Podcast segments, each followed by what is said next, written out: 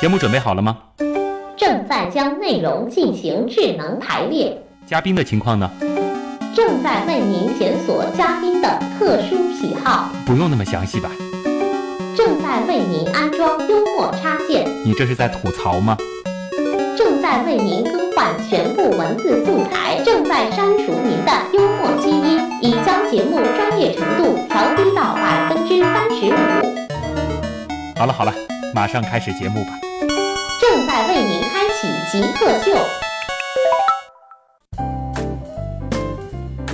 欢迎回来，这里是正在为您播出的极客秀。呃，我是最近有些害怕坐飞机的旭东。我是保障飞机安全的机务人员张超生。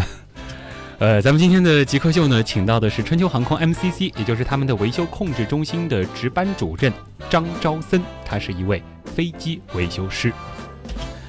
呃，其实，呃，说到这个飞机维修师啊，我觉得要让普通朋友能够听懂，我还是得拿就是汽车维修人员，就是和汽车维修相关的事情做一个类比。虽然说这个比喻不是特别的恰当，但昭森是不是这当中还是有一些共通性的？ 呃，对的，啊、其实也差不多，啊、就比如换个轮子，呃，汽车换个轮子跟飞机换个轮子区别不大，区别不大。呃，但是我觉得它最大的区别，它在于就是飞机的严谨性。最简单的，比如换个轮子这个工作的时候，嗯它也要不停的签字确认。汽车就不一样了，啊，啊换上我去自己就换对上去。对，我自己换个轮子，换上去就换个换上去了。所以说，在你们飞机维修人员的眼中，飞机肯定是比汽车安全的多的。飞机肯定比汽车安全，嗯我所个以人说认，飞机是最安全的交通工具。你到现在还是认可这个说法的。呃，我认可。张森和大家来讲一讲一个飞机维修师，我们说普通的飞机维修师，他的一天是怎么度过的，好吗？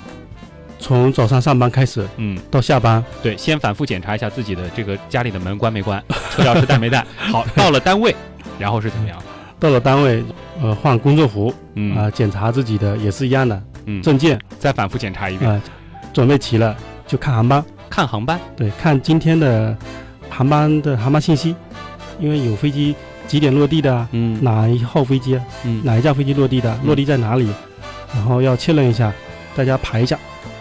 呃分配一下工作任务嗯，今天谁管哪家？啊、谁管哪一架，谁管哪一架，嗯啊，谁放行，谁签字，嗯然后谁接飞机，哦嗯，分的岗位很细，不是啊说对就是对在一个像车间一样的地方待着等飞机过来，不是的，还有嗯人不是去接飞机，还有人去放行的对对。哦。那么完了之后，正式要休了吗？平时白天上班嗯，就是接送飞机，主要就是要填那个表格，反复的确认。呃，接飞机接下来之后啊停到位，呃，拿着工卡去签字确认，嗯检查每一项工作，检查每一些飞机有没有故障，有没有什么情况，嗯，然后就正常放行。一天正常就是接十几个飞机、二十几个飞机，就一天就结束了。嗯正常情况下，然后有时候遇到飞机故障嗯，或者特殊情况，可能会比较忙一点，这就得加班了，一般不加班，一般不加班。哎，这还嗯准点下班呢，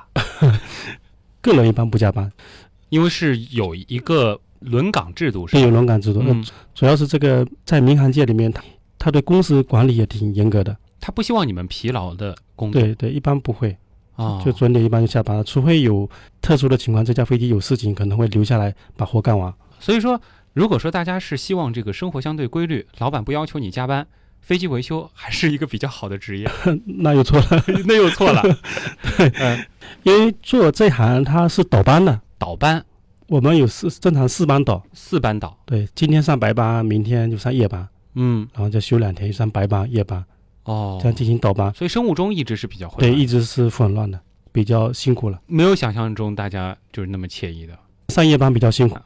呃，其实从刚刚招森的这个整体对于飞机维修师的这个工作的这个讲述当中，大家不难发现，其实航空这个行业吧，它在安全上的这种设计，其实它已经细化到了就是对于这种飞机维修人员的这个工时的保障，它其实都嗯是对出于这个考量。对的。嗯，那其实“安全”这个词在你们的整个工作当中是贯穿始终的。思想里面一直考虑过这两个字。是有没有相关的规定？比如说，你们经手的飞机它发生了故障，甚至发生了灾难，是对你们进行怎么样的处罚的？这个倒没有，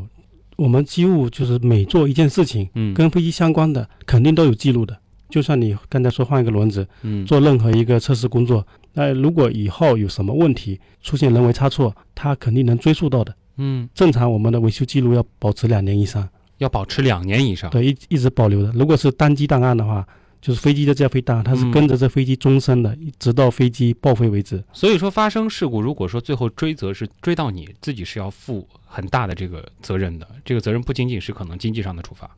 这个倒没遇到过，，没遇到过 但是啊行业里面有的。是有过这种案例。就比如说我举个例子，嗯之前大家可能也知道那个华航飞机，它的工程师就是他维修的时候，他做的记录跟手册不符合，呃，这个记录一直保留着，然后最后那个飞机出事的时候，他追溯到这当时做的这个飞机记录，然后他就是对他进行的处罚吧。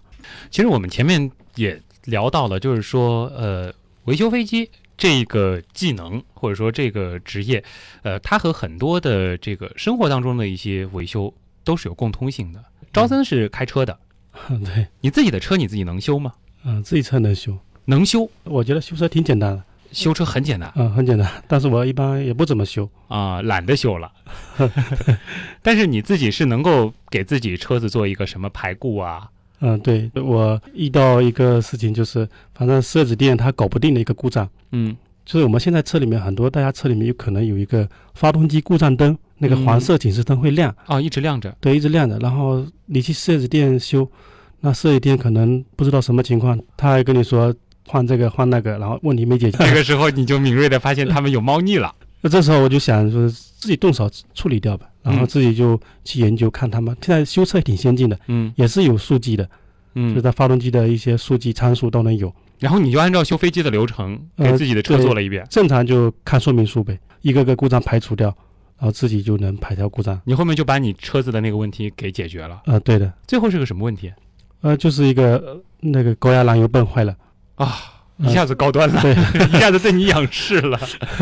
然后你就自己把它换了吗？对哎我自己换的，我自己是自己外面买了，自己换了就解决掉了。嗯，那其实如果说你自己愿意的话，完全可以这个车都不用进 4S 店。嗯、对，那也不这样说，就是要有一些设备，嗯，成本也挺贵的，对啊还是四 S 店比较好。那么家里面的这种大大小小的这些这个什么电器啊，什么这种什么管道啊、管线 啊，是不是都是你搞定的？我这个肯定没问题，肯定没问题。对我经常这样，反正家里装修啊，自己嗯都会动手的。呃是不是整个这个呃飞机维修师这个这个群体动手能力都非常的强？我想大概大部分人做这个职业的，应该动手能力都很强。自己做过呃一些什么东西吗？呃，自己做一些工具啊，通用的工具，那家里有一些什么电器之类的是自己做的吗？没有，这 个没有啊。嗯，刚刚听你在说，呃，你排这个汽车故障的这个过程当中，你就说了，其实对着说明书啊、这样子一项一项的这个检查过来就可以了。那你是不是平时特别喜欢看说明书？嗯，对的，对的，就是像我们现在其实、呃很多时候拿到一个新的电器，拿到一个新的设备，其实都是凭感觉的，对，一般人，比如你家里买个东西吧，你就自己先拎起试来。试试试啊就是试出来了啊对，但是像我就不一样，我要是买个东西来，我肯定会先看说明书，然后再 动手，啊，就像我们养成习惯了，有手册有工卡再来干活。然后按照这个说明书的一步一步来。对你看了说明书之后，你会发现更容易上手。可能如果你没看说明书，前面可能做的不对的。 啊、你就怕万一就是有个什么误操作，这个也算是你们这个职业养成的一个呃习惯吧？，对，虽然可能很很简单一个东西，但是啊要看一眼说明书吧。就不看不放心。哎最好说明书后面还有一个小表格可以给你打勾，对吧？ 呃，招森，你是怎么会成为一名飞机维修师的呢？呃，这个也不是我自己选择的，你不是自己选择的，对，因为我是在福建农村家里出来的，也没有什么机会可以选择这个行业，啊，到后面也不知不觉自己就走上这条路了。哦，但是从农村直接就走上了这个飞机维修，农村考试考到福州，读了一所机械的学校嘛，嗯读了四年那个中专毕业，嗯，然后后来就去了一家啊、飞机维修的工厂，呃，是在厦门的，嗯，又去了香港两年，也就是一直在飞机维修行业里面做呃培训的。等于是是从这个学徒开始啊，对，一点点成长起来的。对对，所以说，呃，我们那以前也没有说自己可以选择的一些余地，一点，嗯，嗯反正就这个一步一步来，也不知道会自己会怎么样。啊嗯，就是也不会特别的，就是呃，说我自己想要对自己的未来有什么规划，嗯对，也没有什么规划。就是一点点做。反正你觉得这个修飞机，呃，挺好玩的，在嗯这个过程当中有乐趣。对，那是到这个行业之后，嗯反正也学了很多东西嘛，也嗯，自己也对自己有有所认识了。呃，这个行业比较严谨，那么在你们的这个行业当中，你前面提到，其实很多东西都是一项一项按这个规则、按程序来的，嗯那是不是就体现不出个人能力的强和弱了呢？感觉说只要按手册来，我都能够把这些问题给解决。也不这么说，因为最早期的飞机维修啊，它在设计的时候可能就没有像现在这么严谨了。呃哦，，就像我之前在香港实习的时候，我领班师傅嗯他是将近六十岁的人了，五十嗯多岁，他就是没有读过书的香港人嘛，他懂英文的，也是十几岁就开始做这个行业了。他就是靠他自己这一辈子三十多年的经验来的，啊，他就是技术非常好，技术非常的好，对就是对很多疑难杂症他都能够判断出嗯、来，对他很厉害很厉害，他带了我这么两年了，我很敬佩也他。让你很厉害很厉害了。 呃，那你们这个行业当中评判一个飞机师他优秀与否，是不是就是看他能不能去排这些疑难杂症？反正这一个人他跟他的性格也有关系的。哦，飞机维修行业它比较严谨的活，但是并不是说他一直很呆板的去做这个事情。嗯，他在思考这个问题的时候，他也要靠他一点聪明的。呃有些可能有不是说根据这个啊，这个现在亮的是红灯，那就说明这个东西该换了，然后我再确认一下这个东西换没换上去就行了。它不是这样的，嗯对对也不是的，他嗯也要靠思维判断力的，是需要很多的逻辑性的东西吗？要的要的呃也，不仅要仅是这个动手能力，需要体力，还体力是也需要有很多 脑力也要。体力、脑力都得要。对，啊，呃，飞机维修工程师现在是分为这个机身和航电两类，是这样的吗？呃，有一些公司有分的，你们是我不我们分的公，司现在不分，那你们是怎么区分的呢？我们什么都干， 就什么都干，呃，嗯机械、电子、航电，所以电说器啊就都是飞机上的这个线路也是你们管，然后这个机身的这个外部的一些东西也是你们要去负责嗯我维修，们公司是比较前瞻性的，不分专业。让你们可以每一个东西都懂。反正有些呃别的公司，很多之前的公司啊，它一嗯般都是分专业的，嗯它分机械、嗯，电子。那嗯我们公司就是什么都做，这是可能是领导的思想吧。领导的这个思想嗯啊。刚才和招森聊了很多关于他们的这个飞机维修师的呃这个行业，他们的这个工作，还有他自己的这个个人经历。其实招森他自己的这个个人经历，我觉得也属于挺传奇的。现在是不是呃，如果说是像您当时的这个情况，就不太可能进入到这个航空公司了呢？嗯、对对，现在一般我们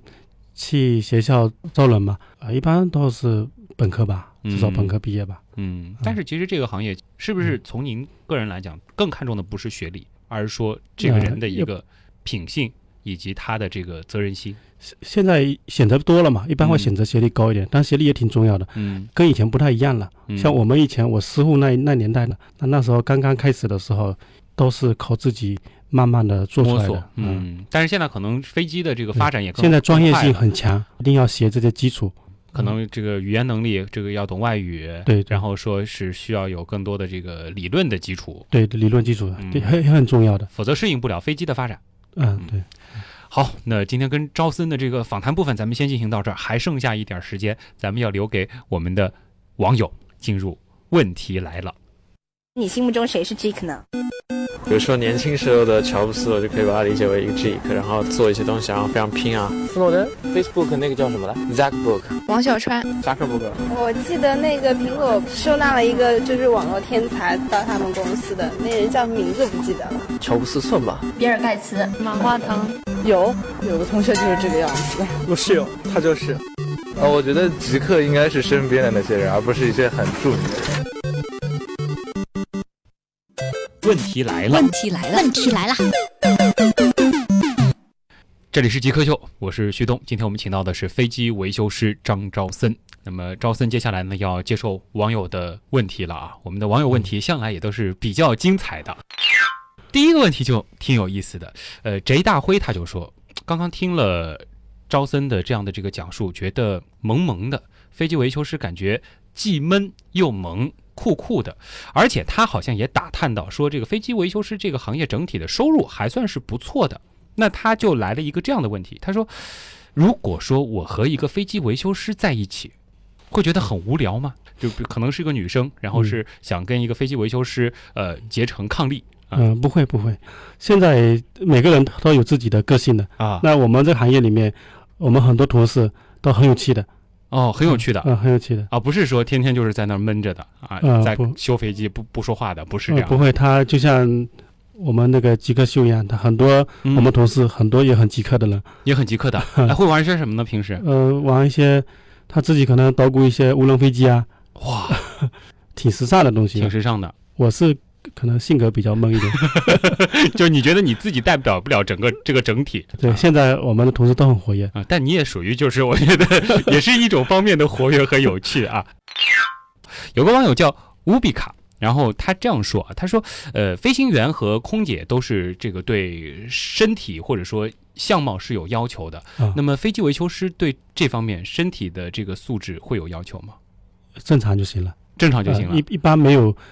像那个空乘跟机组要求这么严格，啊，但还是有要求也的。都是要的就比如说这个个子太大的、太胖的不行吗？啊。这个不会， 这个不会啊，我我在幻想一个什么场景呢？就比如说像我这个个子可能比较高，但飞机当中可能会有一些管道什么需要人爬进去，我嗯爬不进去，我是不是就做不了这个飞机维修 了？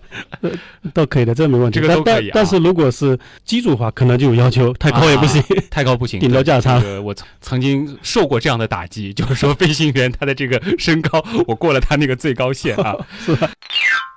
那么这个好想飞上蓝天，他说呃修飞机的每天都要跟着航班飞吗？ 呃，一般不要。刚才有说过，有一些可能故障跟机嗯或者是换行跟机，次数不是很多。嗯，我们现在有飞国外的这个航班，那边站点还没有，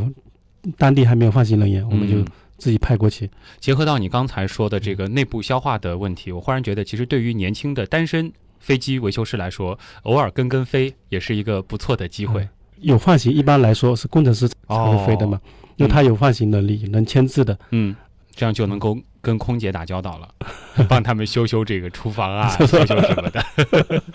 不过那个说实话，可能呃飞机维修师这个人群总体都是比较好说话的，别人找找他们帮忙，他们一般都会很热心、呃，比较热心嘛。啊，不会说很冷感的。我是修飞机的，你这个厕所我干嘛要修？啊，不会不，这也责任嘛啊，。这也是职责。啊，对，这这是客舱里面的东西，都会有问题都会处理的。啊，那它可以稍微展开一下吗？因为我曾经做过一个科普的专题，就是专门嗯聊到了飞机的这个厕所问题。嗯飞机厕所出现故障了，你们需要修吗？啊，要的，呃这个经常的。比如说飞机下来了，乘务员说、啊厕所堵住了，因为他厕所它是抽真空的，嗯，对它，抽真空的，如果你把那个使用的一些垃圾啊往马桶里面异扔，物堵塞。对，它嗯就堵住了，那就我们就就要处理。精打细算的猫猫，他说，呃，我觉得这个问题可能是因为他很精打细算吧。他就是说，这个飞机票比其他的任何交通工具都要贵，是因为这个它飞在天上就高大上吗？还是说它的这个成本是很高呢？呃，飞机票贵，成本来讲，它就比一般的、嗯交通工具它比较，它首先它飞机就贵，嗯然后它的维护成本、起降费都很贵。然后包括整个就是这个机务啊，这个地勤的一个这个人人力的这个成本。嗯，对，它按照飞行小时算，它就是飞行成本比较贵。所以说，我们其实乘飞机不仅仅就是说飞机本身耗了多少油这个成本，其实它更大的一头是在地面综合的吧，综合的。飞机它贵，它也是有道理的。嗯，对，我觉得因为它比较快，现在人都是追求呃时间成本嘛，嗯。省下时间也省下了钱嘛。梁兄与驻台他问啊，招森，你能不能给大家来分析一下，或者说来这个透露一下，哪一家飞机公司的这个飞机相对会更安全一些呢？就比如说空客啊、波音啊、麦道啊，现在世界上比较呃主流的大飞机制造商，它就波音跟空客，嗯还有巴西航空工业集团的，还有一个是庞巴迪，这四嗯家嗯嗯公司比较多。嗯那么大型飞机就是波音跟空客了。对，那不是说波音跟空客谁更安全？那我的理解是，一般来说，越先进的飞机是越安全的。哦，那这个呃也是肯定的，对，也不是说谁大谁安全，但是同一个系列里面讲，比如说七三七飞机，它可以从它的系列号里面看出它的更安全性，越靠近我们现在的时间设计的，它会越安全一点。比如它的系列号波音七三七，它有一哦百、两百，现在有七三七八百、九百，那么哦，肯定是，呃，越也先就进。九百的可能是对相对更先进一对些。对，比如现在最大的那个客机空客 A 三八零， A380，嗯，它的研发时间还是比较早的。那很多人都会有一个印象，就是觉得小飞机相对不安全，这个靠谱吗？你觉得？比如说一些支线航空公司的一些飞机，就是它的块头特别小，可能就坐七八十个人、五六十个人，但飞机越大，飞机越稳一点，呃，是稳，稳一点啊。嗯那安全性就不能这么说了。安全性不能这样说。对，嗯。如果说啊，一个坐大小飞飞机会嗯会相对气流来讲，它会飞行的时候会比较稳。所以给你的飞行体验是比较舒适的，不会对有对很明显的颠簸。对坐小飞机可能你一直会觉得它怎么上下颠簸的那么厉害，对不会让你有一种飞机快要失控的感觉对的，啊。这也就是可能很多人觉得小飞机相对比较危险的一个，啊，对，它可原因能了感觉好像一直有气流在不停的抖，嗯，啊，感觉嗯好像不是很稳。这个是空气动力学的原理造成的吗？还是呃，一般就是遇遇到一些乱流，乱流？嗯就会有这样的颠簸。那大飞机相对就比较能够呃经受住这样的颠簸。对，呃，芸芸众生问了一个，我觉得可以作为今天。 如果说要给今天的节目取一个标题的话，很适合做标题党的。虽然说和我们今天聊的内容不是很贴合啊，他问了一个很大的问题，就是飞机为什么会飞呢？这个问题听起来好像很专业，啊，但其实也很简单。呃，一般学过物理的，大学里面学过一个物理，叫做一个伯努利定理。伯努利对对定理，对，啊，这个呃，因为飞机的结构啊，使得飞机的升力可以大于飞机的重力，所以它才能飞起来。嗯，飞机的机翼它是表面上是凸起来的，嗯，然后下表面是平坦的。呃，在飞机快速滑跑的时候，就是气流会流过机翼的上表面的空气，嗯，跟流过机翼下表面的空气进行对比，嗯，因为上面是凸的，就是流过下表面的气流速度比较慢，嗯，对机翼的压力就比较大，嗯，上下表面形成一个压力差，嗯，这个压力差的体现出它这个升力，就变成一个嗯升力，飞机速度越来越快，这个压力差就越来越大。而且它的这个上升的这个这个曲线是非常陡峭的。怎么对讲对，嗯它会有一个突变。当飞机速度超过一定的时候，这个升力就会大于重力，然后就离离开地面了。飞在天空当中，它为什么一直能够稳定飞呢？呃，它一直保持它的速度。所以说，这个就是和它自己的这个自重重力相抵消，就是这个对升力和重力抵消，它就平稳的飞行了。对对，嗯，原来是这样。呃，感谢赵森啊，最后说了这个飞机为什么会飞，瞬间我们今天的这个节目的科普质量又。往上提了一个档次，但是其实今天更快乐的这个过程，就是我们在和呃飞机维修师这个群体呃沟通聊天的时候，就感受到了他们这个群体真的就是像我们极客秀节目设置最初的时候那种默默奉献。我们可能看到飞机最光鲜的是飞上蓝天的那一刹那，但是我们往往会忽视，其实他们之所以能够安心的在天空中飞翔，正是有了这样一群在地面默默的奉献、默默的耕耘的，像张昭森这样的飞机维修师。感谢昭森来到我们的极客秀，谢谢你，啊、谢谢。再见。开始飞吧，黄昏天上，我最喜欢在高处张望。太阳下山，云最漂亮，我的梦。奈何最短暂。开始唱吧，夜色未晚，我最喜欢在风中歌唱。人生